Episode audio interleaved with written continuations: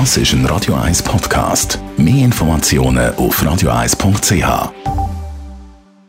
Sprechstunde auf Radio 1, präsentiert von der Dr. Andres Apotheke Stadtlaufen. Pflanzliches Wissen aus der eigenen Produktion bei Sportverletzungen, Blasenentzündung und Energiemangel.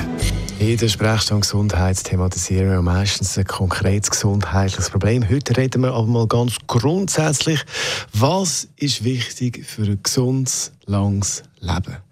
Merlin Guggenheim, Radio 1 Arzt. Natürlich schwierig, das alles so ein zusammenzufassen, aber kann man da mal drei Tipps geben in diesem Zusammenhang? Ich könnte es mal einfach machen sagen. Der erste Tipp ist äh, nicht rauchen, der zweite Tipp ist ausgewogene Ernährung und der dritte Tipp ist regelmäßig Sport treiben und dann...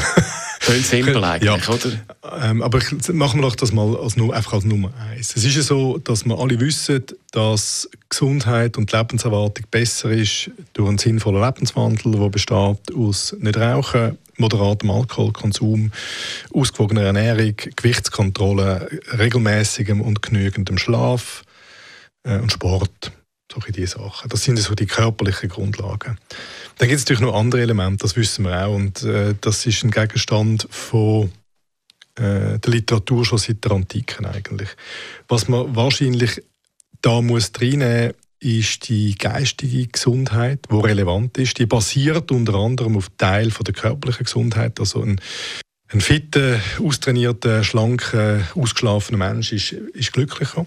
Das wissen wir. Ähm, aber es gibt auch Sachen, die man machen kann. Also, es gibt ganz simple Elemente wie äh, Sonnenlicht. Wir wissen, dass eine halbe Stunde Sonnenlicht eines der besseren Antidepressiva ist, die wir haben.